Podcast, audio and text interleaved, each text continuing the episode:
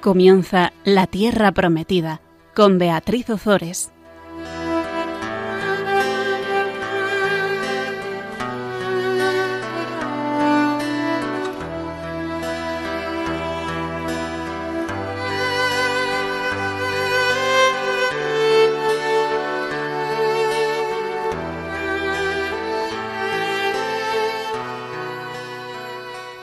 Buenas tardes, queridos oyentes de Radio María. Aquí estamos un miércoles más con todos vosotros para compartir la palabra de Dios. Buenas tardes, Fabián. Buenas tardes, Bea. Aquí tenemos a Fabián Melendi, yo soy Beatriz Ozores. Vamos a, a invocar al Espíritu Santo antes de empezar. Ven a mí, Espíritu, Santo, Espíritu de sabiduría, dame mirada y oído interior, para que no me apegue a las cosas materiales sino que busque siempre las realidades del Espíritu.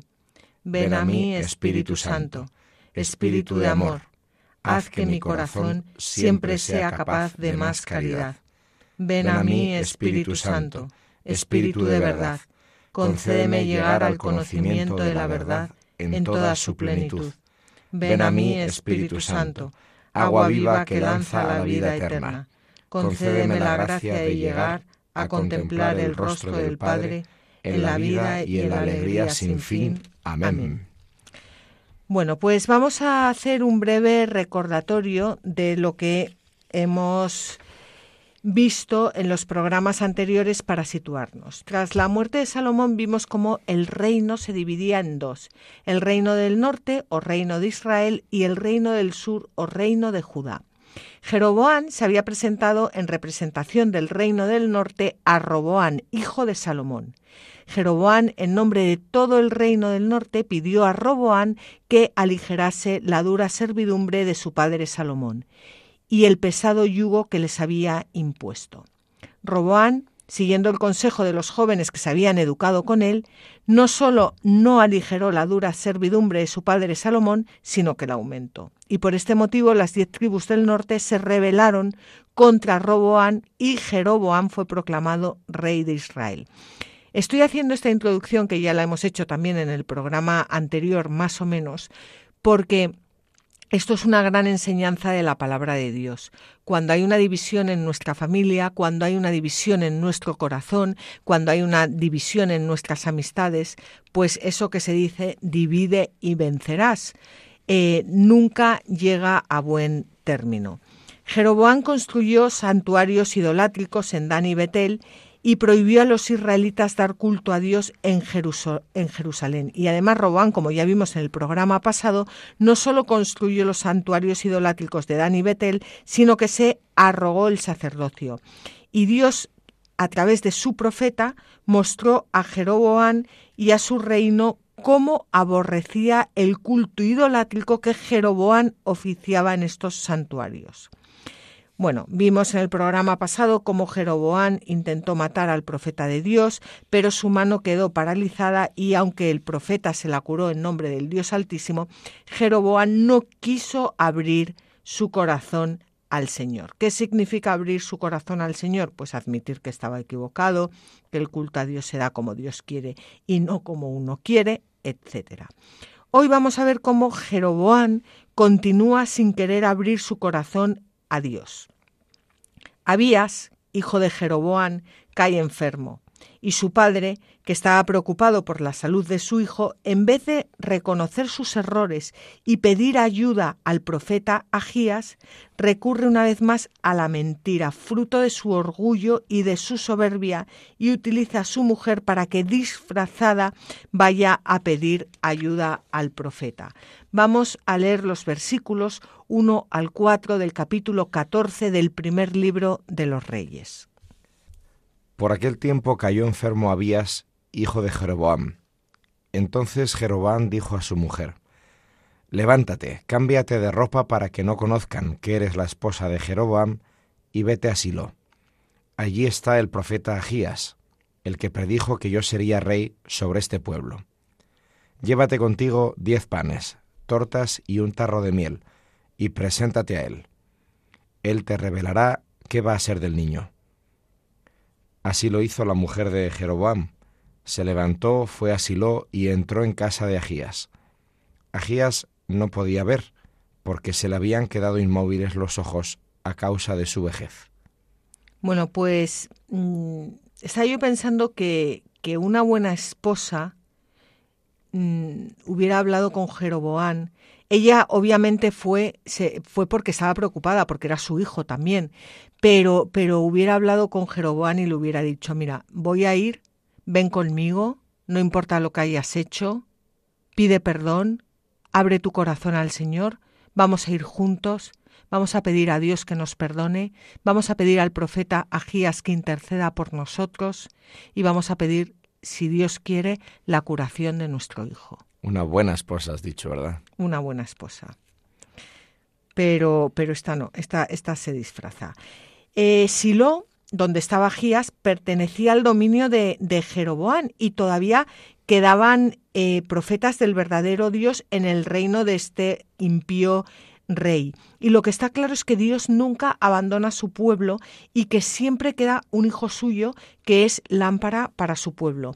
Y ahora vamos a, leer un comentario de Juan Donoso Cortés. Es parte, bueno, una brevísima parte de un discurso académico que él hace sobre, sobre la Biblia y que lo, lo pronuncia cuando va a tomar asiento en la Real Academia de la Lengua en la sesión del 16 de marzo de, 1848. ¿Por qué estoy dando tantos datos? Porque yo os invito a que os vayáis a Internet y escribáis eh, discurso académico sobre la Biblia, Juan Donoso Cortés, 16 de marzo de 1848. Es impresionante y merece la pena, de verdad, leerlo. Merece muchísimo la, la pena. Ahora vamos a leer unas, unas líneas nada más. Corriendo tiempos tan turbios y aciagos, despertó Dios a sus grandes profetas, para que hicieran resonar en Judá el eco de su palabra, y sacaran de su profundo olvido y hondo letargo a los reyes idólatras, a los sacerdotes ociosos, y aquellas bárbaras muchedumbres, dadas a sediciones y tumultos. Jamás en ningún pueblo de la tierra, antiguo ni moderno, hubo una institución tan admirable tan santa y tan popular como la de los profetas del pueblo de Dios. Bueno, pues ahí tenemos al, profeta Agías.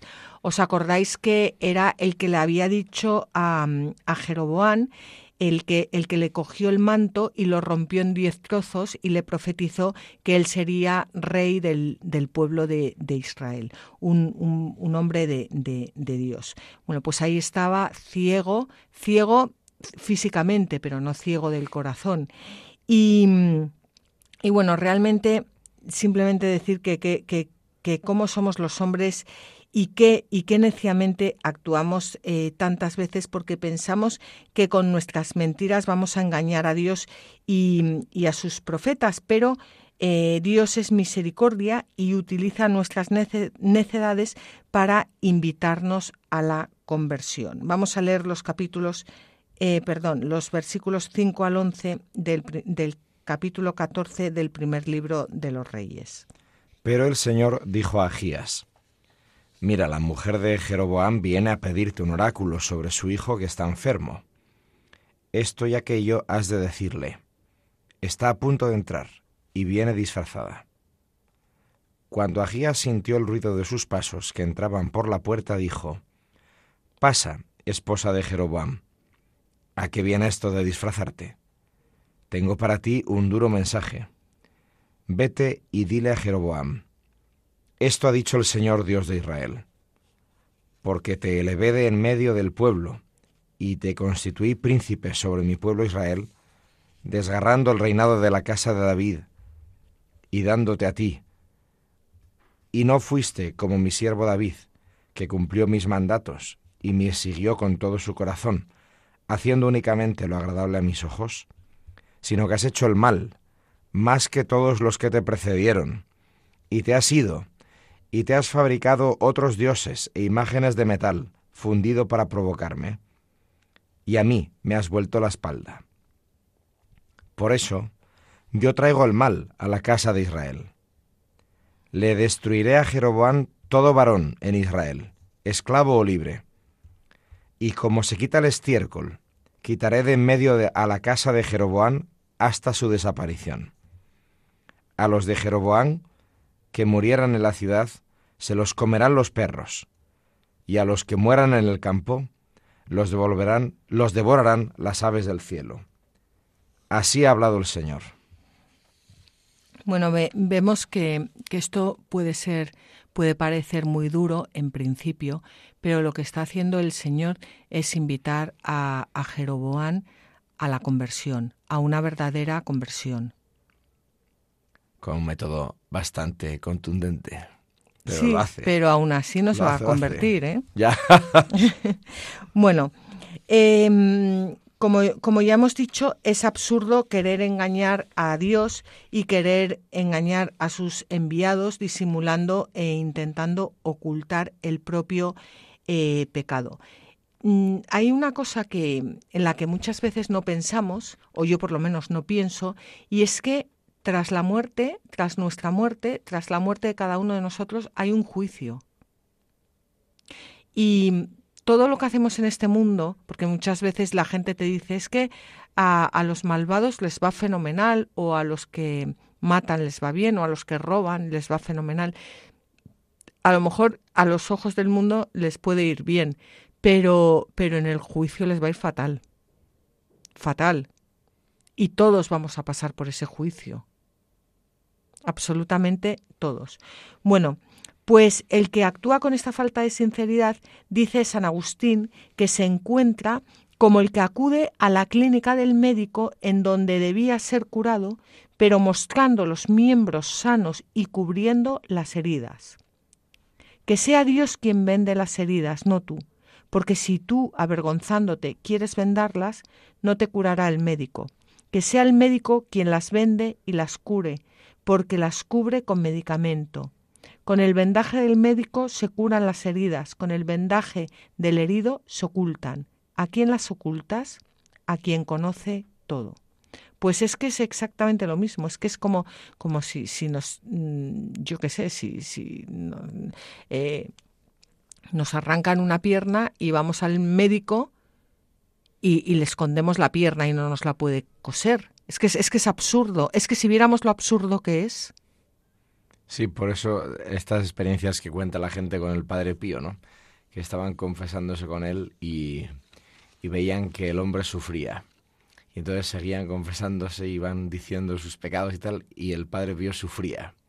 Y entonces llega un momento en que decían una cosa, y entonces el Padre Pío echaba un grito y decía, por fin, estaba esperando que dijeras esto, como diciendo, igual no se atreve a decirlo, porque el Padre Pío, al tener lectura de conciencia, sabía lo que había, ¿no? Pero el pobre hombre sufría como diciendo, ¿se atreverá a decirlo? ¿Se va a animar a confesarlo o no? Porque si no lo confiesa, no se le puede perdonar. Si no muestra la herida, no se le puede sanar, ¿no? Entonces, lo de siempre. Es inútil ocultarle a Dios la realidad porque Él la conoce pero es que cuando se la ocultas no es a Dios a quien se la ocultas. Estás impidiendo que pueda sanarla, que la pueda salvar, ¿no? O sea, que el único que sale perjudicado eres tú.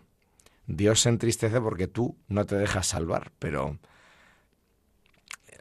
En fin, es que somos poca eh, cosa, ¿eh? Esto me, recuerda el otro día una persona, una esposa, mm, me, me, me contaba cómo ella, mm, bueno, pues había cometido un pecado en su matrimonio y, y, ella, lo, lo, aunque se había confesado varias veces, se seguía culpando y no se sentía perdonada por Dios, hasta que pudo poner esto en alto con su marido y dice que solo, bueno, ya se había confesado, ¿eh?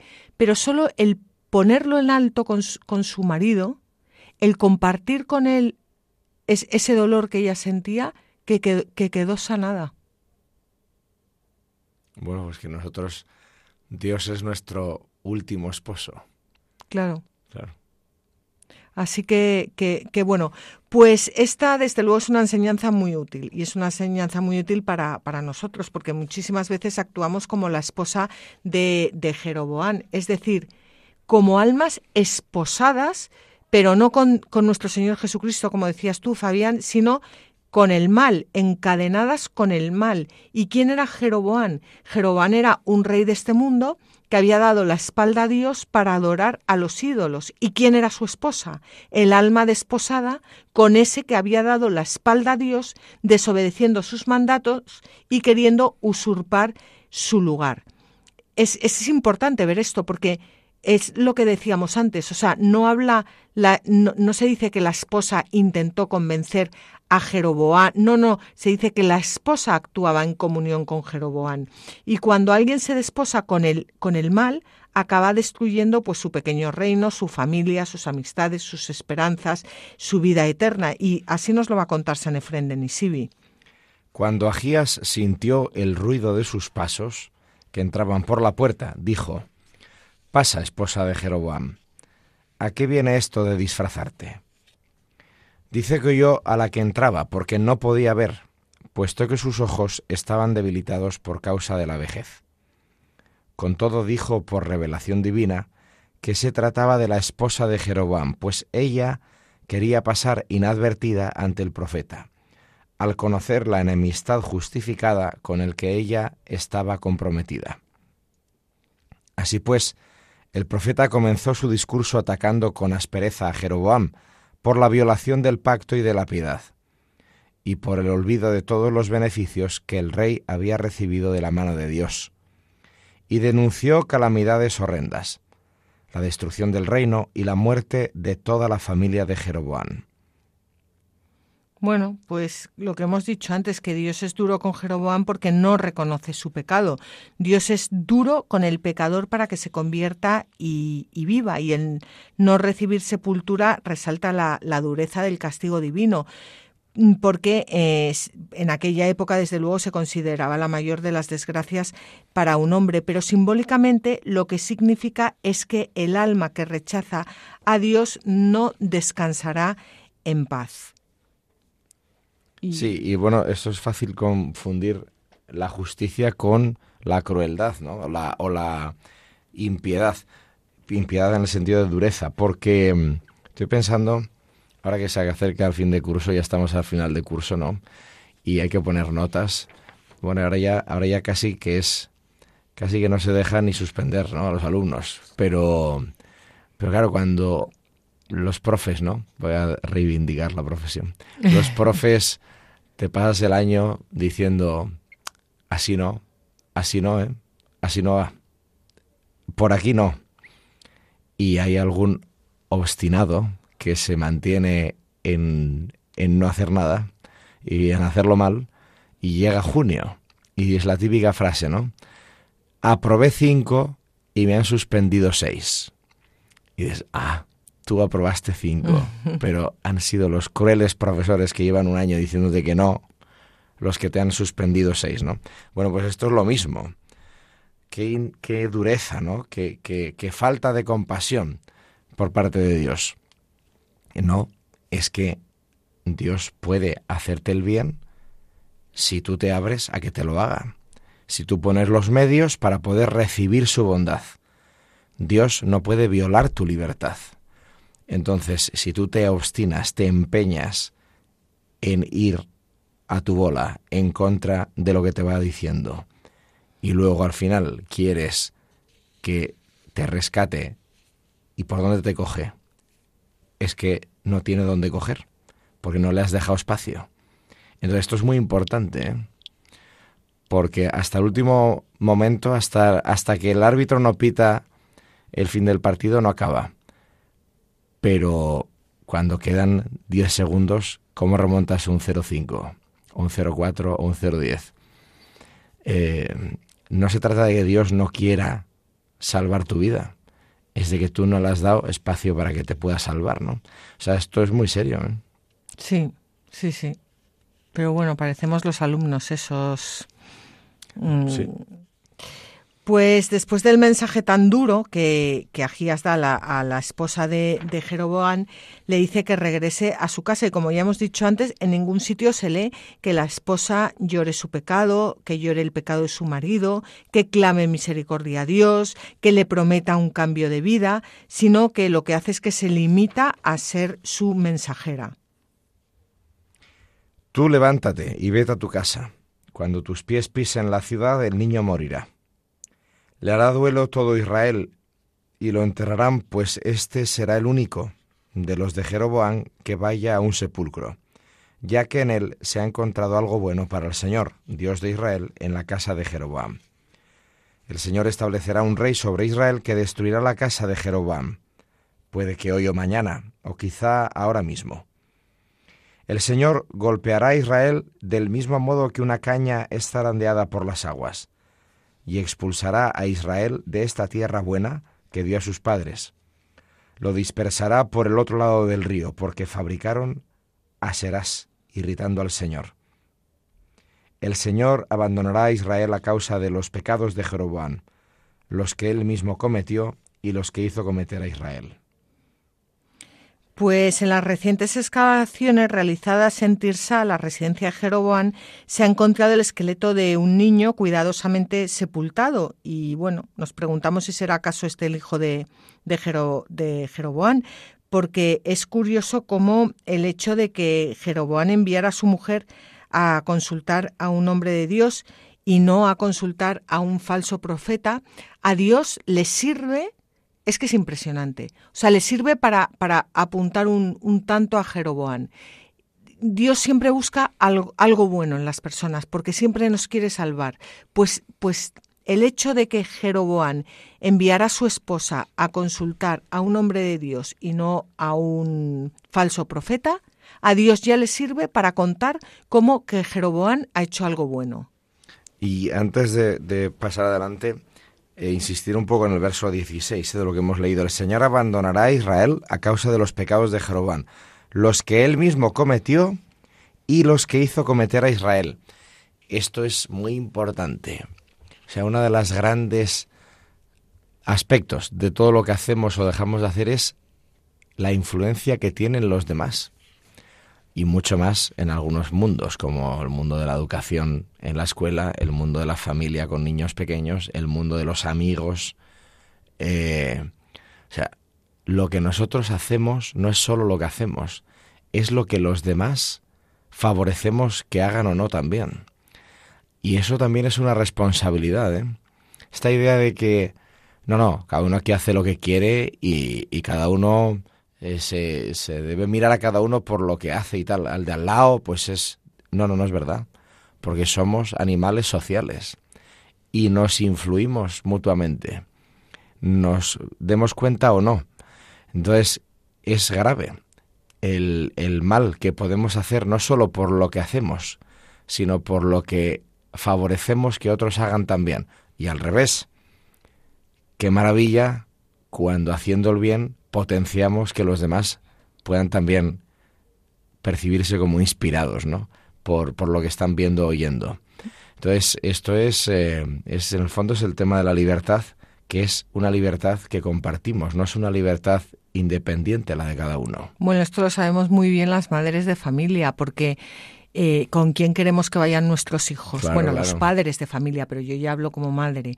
¿Con quién queremos que vayan nuestros hijos? O sea, yo, yo recuerdo siempre cuando los niños eran pequeños que, que veía a alguno que no... Y, y, bueno, o sea, me, intentaba que mi hijo no fuera con esa persona, eh, porque ¿qué, quería yo para mis hijos? Quería niños y niñas buenas, de, de familias eh, buenas, de que les enseñaran cosas buenas y que les hicieran crecer como personas y no que les llevaran al abismo. Sí, sí. Y es muy importante ejercer eso, ¿eh? Claro. Digo, el niño elige, sí, elige, por eso hay que ayudarle porque como elige y puede equivocarse, hay que ayudarle a que elija bien. Sí, bueno, el niño elige, pero, pero las madres estamos ahí para que, para decirles lo que tienen que elegir. Pues, pues Dios decíamos que siempre misericordioso con los, con los pecadores. Y este comentario de Ishodab de Merv, que dice que la escritura llama algo bueno al hecho de que Jeroboam enviase a su mujer al profeta de Dios y no a los impostores y visionarios, pues es impresionante porque, porque como dice él, debemos em, admirar sin cansarnos la misericordia de Dios que acrecienta toda buena acción hecha a favor del hombre, que muchas veces hacemos cualquier tontería que no hemos sido ni conscientes o que ni siquiera la hemos hecho por hacer algo bueno y a Dios eso ya le sirve para contarlo entre nuestras eh, buenas obras. Bueno, pues vamos a ver qué ocurre con la mujer de Jeroboam. La mujer de Jeroboam se levantó, se marchó y llegó a Tirsa. Al pisar ella el umbral de la casa, murió el niño. Lo enterraron y todo Israel lo lloró, según la palabra que el Señor había pronunciado por medio de su siervo el profeta Agías. Tirsa era la residencia de Jeroboam, que estaba situada a 16 kilómetros al norte de Siquén y que ya fue mencionada en el libro de, de Josué como una de las ciudades cananeas, identificada hoy por Roland de Vaux con las ruinas de Telfara. Bueno, pues como hemos dicho antes, la desgracia familiar podría haber sido motivo de arrepentimiento y conversión al Señor, pero Jeroboam no quiso convertirse al Señor ante la verdad revelada por el profeta. Jeroboam eligió dar la espalda al Señor y su conducta se convirtió en un oráculo terrible sobre el final que aguardaba su reinado debido al pecado de su rey, pecado que contrasta con el beneficio que el mismo Jeroboam había recibido de Dios, también por el medio del profeta Agías, que habíamos dicho que fue el profeta Agías quien eh, profetizó que Jeroboam sería rey de Israel. Y nos llega ya la muerte de Jeroboam. El resto de los hechos de Jeroboam, sus guerras y su reinado está escrito en el libro de los Crónicas de los Reyes de Israel. El tiempo que reinó Jeroboam fue de veintidós años. Después descansó con sus padres y en su lugar reinó su hijo Nadab. La historia de Jeroboam termina con un resumen, conclusión estereotipado, similar al que concluía la historia de Salomón, y a los que cierran la historia de cada uno de los reyes, que lo iremos viendo. El autor sagrado irá señalando como fuentes unas crónicas de los reyes de Israel y otras de los de, mm, de Judá, según el rey del que se trate. El libro de los anales de los reyes de Israel no se ha conservado y tampoco el libro de los anales de los reyes de Judá, que se citará más adelante en el versículo 29. Y mm, finalmente, eh, para hablar de terminar con este reinado, en su conjunto el reinado de Jeroboam se caracteriza por el pecado de idolatría, tanto el que cometió él mismo como el que hizo cometer a Israel. Y Jeroboam se convertirá en tipo de rey idólatra de modo semejante a como David lo es del rey fiel a Dios. Vamos a hacer ahora un pequeño descanso y continuamos.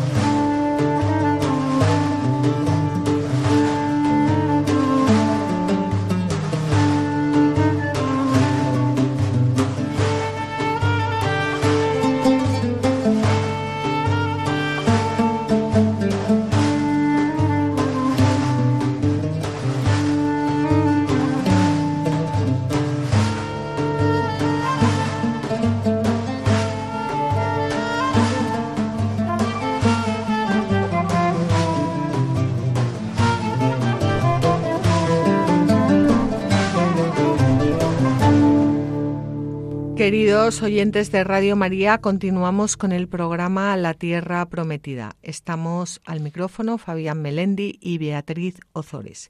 Estábamos hablando del rey Jeroboán. El rey Jeroboán se nos acaba de morir ahora, en, la primera parte del programa. Y tras el reinado de Jeroboán, el autor sagrado nos habla del reinado de Roboán. Recordemos, lo vamos a estar diciendo todo el rato porque mm, son nombres complicados, pero es importante que sepamos de quién estamos hablando en cada momento. Eh, eh, recordemos que Roboán es hijo de Salomón, que eh, ha habido un, cisma en, el, en el reino y el reino se ha dividido en dos. Por una parte el reino del norte o reino de Israel con Jeroboán, que es el, el, que se nos acaba de morir en la primera parte, y por otra parte Roboán eh, como rey del reino del sur o reino de Judá. Bueno, pues ahora el autor sagrado nos habla de Roboán. Vamos a, a leer los versículos 21 al 24 del capítulo 14 del primer libro de los reyes. Roboam, hijo de Salomón, reinó en Judá.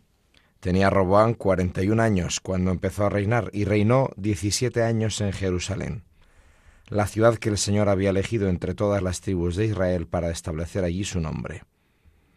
Su madre se llamaba Naamá, la amonita.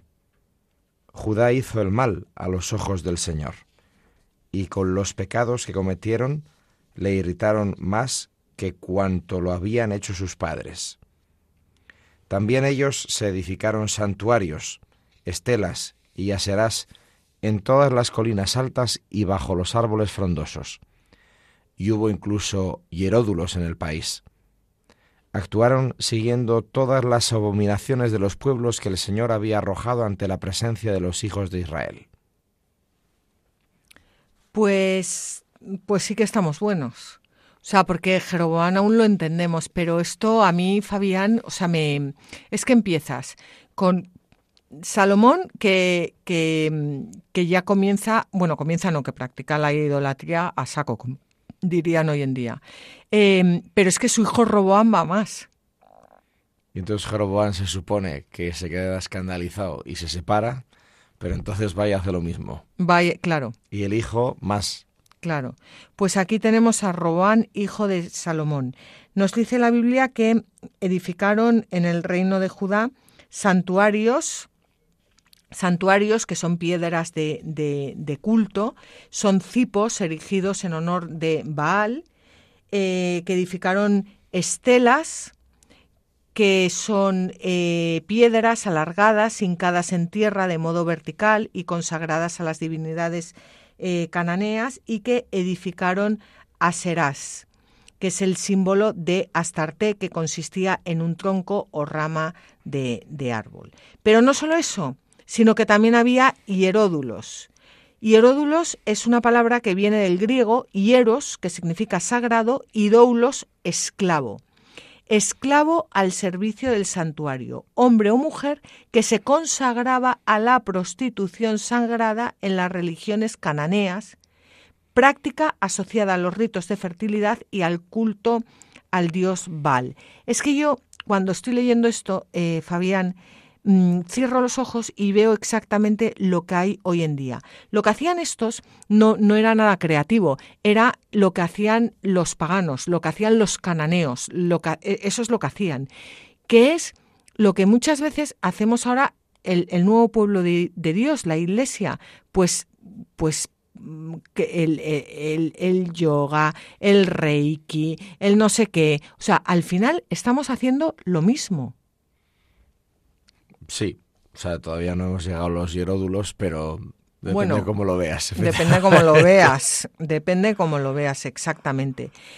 Mm, Ricciotti comenta en su Historia de Israel cómo la seducción fascinadora que ejercían siempre los cultos cananeos, especialmente sobre los israelitas, se debe en gran parte a estas artes conocedoras de refinadas lascivias y de frenesí contagioso que poseían las personas sagradas. O sea, no eran unos cualquiera, no eran unos que llegaban ahí y hacían guarradas, eran personas que realmente eh, provocaban, o sea, eran, eran como profesionales, profesionales como, como las geishas, que no eran simplemente personas, eran eh, mujeres refinadas, eh, con unas artes seductoras impresionantes y con mucha escuela detrás.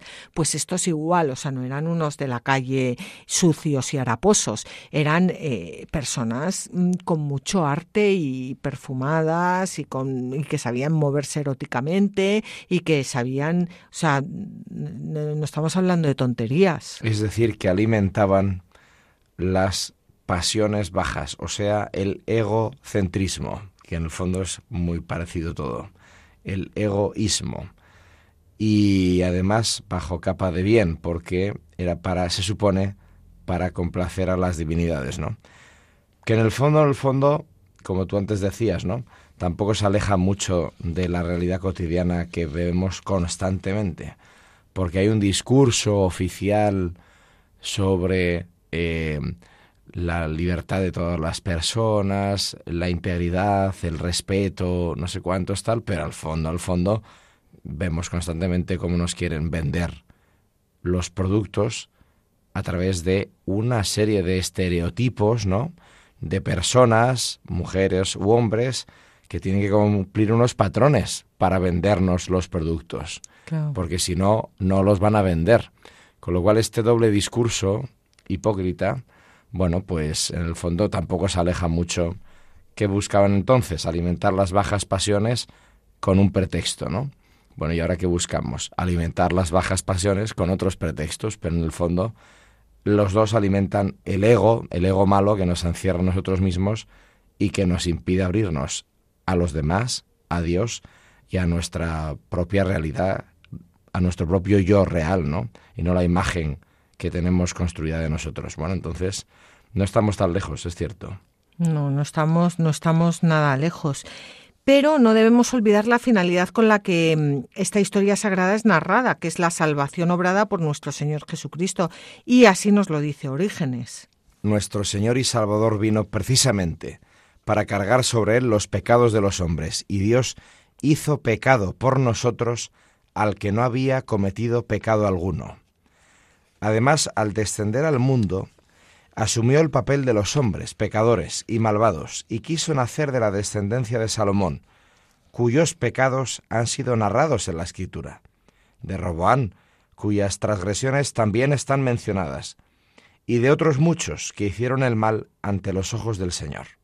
Bueno, porque estos de los que estamos hablando, ya te digo, ya no es el reino del norte que desaparecerá con Jeroboán, es el reino del sur, es el reino de Judá, es el reino en el que nacerá el Mesías. Y los estos. Puros, los supuestos puros. Eso, y, estos son, son los antepasados del Señor, y los nuestros también. Vamos, Y, van a nacer aquí, con, con todos estos que están ahí dando culto. Eh, ahí van a hacer el Señor. Y todos esos pecados va a cargar con ellos, con, estos y con los nuestros. Por eso, eh, Como a mí me dijo una vez una religiosa mayor ya, que trabajaba en un psiquiátrico. Y, me acuerdo como una vez que andaba yo por allí echando una mano y se me queda mirando una mujer que transmitió una alegría espectacular y se me queda mirando y me dice, Fabián, veas lo que veas, oigas lo que hagas aquí, jamás te escandalices de nadie.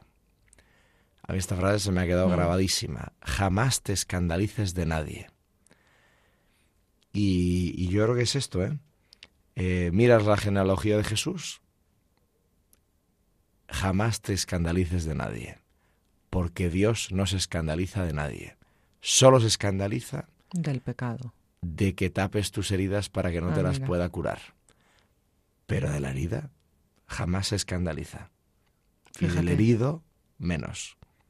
Claro.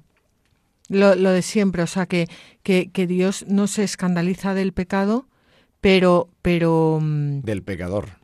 Ni del pecado, efectivamente, sí, sí. Ni del pecado, porque para eso ha venido, porque sabe que no, que nosotros, que, que, no, que no podemos. Eso es, sí, A mí es que es una, yo lo he repetido aquí siete mil veces, pero es que eso de que a Dios todo le sirve para bien, incluso el pecado, que dice San ¿eh? Agustín, es un misterio incluso el pecado, si le dejamos, claro.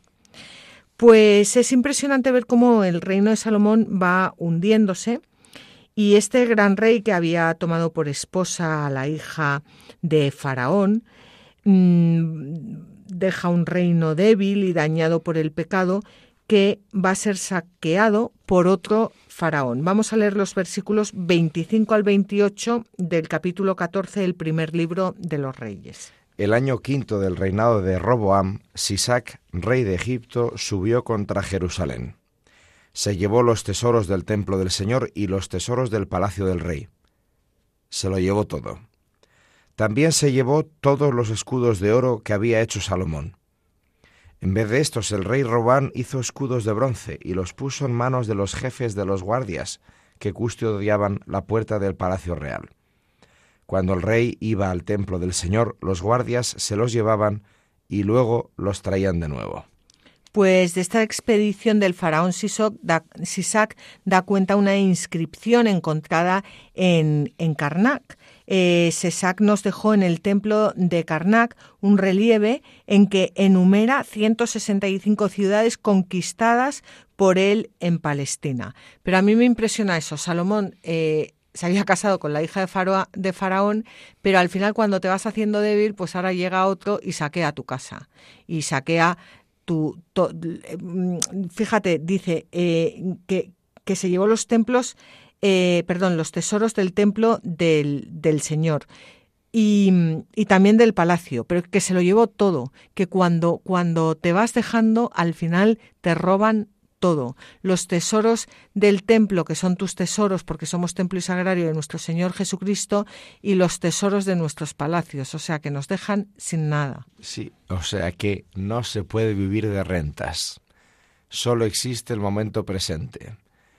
Querer ampararse en lo que hemos vivido hasta ahora es la mejor forma de destruir nuestro futuro en el mundo, digo, en el mundo de la gracia, ¿no? Pero en el mundo en general también, pero en la vida espiritual. O sea, vivir de rentas es dejar de vivir. Y esto es así. O vas para adelante o vas para atrás. No existe la estabilidad, no existe el estar en parado. Aunque no lo percibas. Y el hecho de no percibirlo es síntoma de que ya vas retrocediendo, ¿no? Bueno, pues esto es importante. Eso lo decimos mucho en Proyecto Amor Conyugal en, bueno, algún, me acuerdo sobre todo al principio cuando Gonzalo y yo empezamos a, tutelar matrimonios y había veces que, que yo veía que, que, no sé, que es que me, desesperaba y entonces llamaba a Magui, Magui es la fundadora de Proyecto Amor Conyugal y le decía, Magui, que es que, que, que, yo no sé qué, que no hago, que no sé qué, que, que, y me decía Magui, pero se están destruyendo y yo le decía, no, no se están destruyendo, pero es que no avanzan y me decía ella, si no se están destruyendo es que están construyendo, ten paciencia y esto para mí ha sido una gran enseñanza en mi vida. Mientras no nos estemos destruyendo, pero tanto al de al lado, al vecino, como a nosotros mismos, estamos construyendo. Nunca, como dices tú, nunca estamos estables. O estamos destruyendo o estamos construyendo. Si estamos construyendo, pues vamos para adelante. Y si estamos destruyendo, vamos para atrás. Pero si no estamos destruyendo, estamos construyendo. Así que, bueno, pues Roboán abrió su corazón y su casa al pecado. ¿Y qué pasó? Pues que el pecado arrasó con su corazón y con su casa. Y así nos lo dice San Efrén de Nisibi. Jeroboam propagó y aumentó la idolatría introducida por Salomón, instigado por su madre pagana Naamá, a la que parece aludir la escritura cuando se refiere a la apostasía de la impía madre del hijo. Muchos ejemplos de este tipo ocurren entonces y demuestran ampliamente cómo las uniones con mujeres paganas tenían el objetivo de corromper las costumbres de los israelitas. Así las historias de Maacá, Jezabel y Atalía. Por lo tanto, puesto que Dios perseguía la injuria contra la piedad quebrantada, permitió que Sisac, rey de los egipcios, entrara en Judea con su ejército, conquistara Jerusalén, derribara el templo y el palacio del rey y lo destruyera todo. Bueno, pues aquí estamos. El, rey de Egipto que, que, entra, que se lleva todos los tesoros del templo, los tesoros del palacio del rey, que se lo lleva todo. Y con esto el autor sagrado cierra la, la vida de, de Roboán. El resto de los hechos de Roboán, todo lo que hizo, ¿no está escrito en el libro de las crónicas de los reyes de Judá? Entre Roboán y Jeroboán hubo guerra continuamente. Roboam descansó con sus padres y fue enterrado con ellos en la ciudad de David. Su madre se llamaba Naamá, la amonita. En su lugar reinó su hijo Abiam. Pues hemos visto cómo el agiógrafo presenta el reinado de cada uno de los reyes siguiendo un esquema más o menos fijo y señalando los datos más importantes.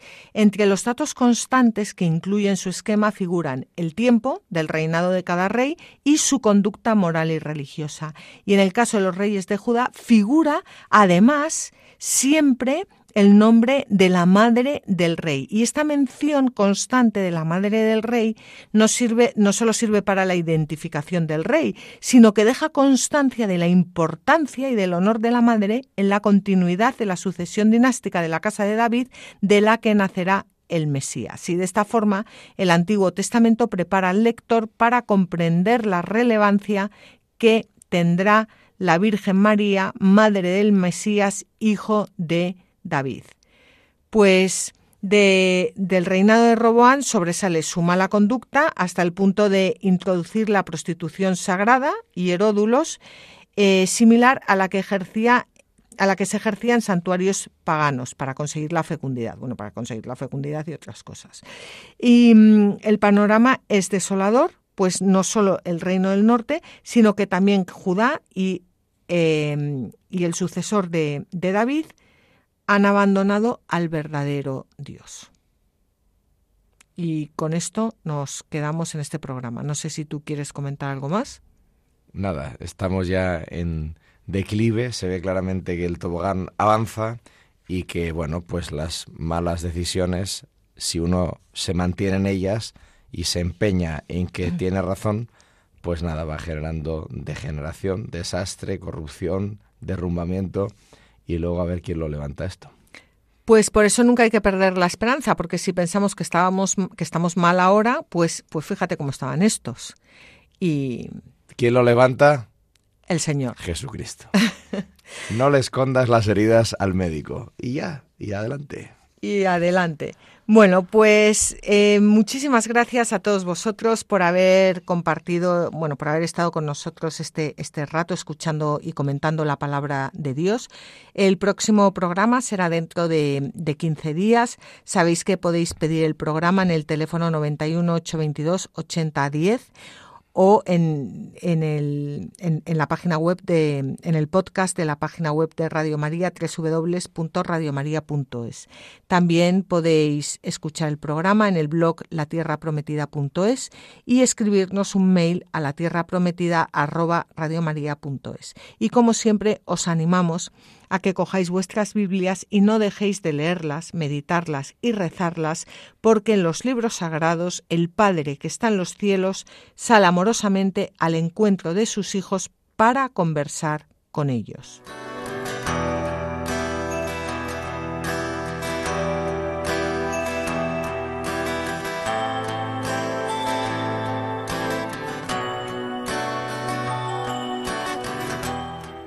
Así concluye la Tierra Prometida con Beatriz Ozores.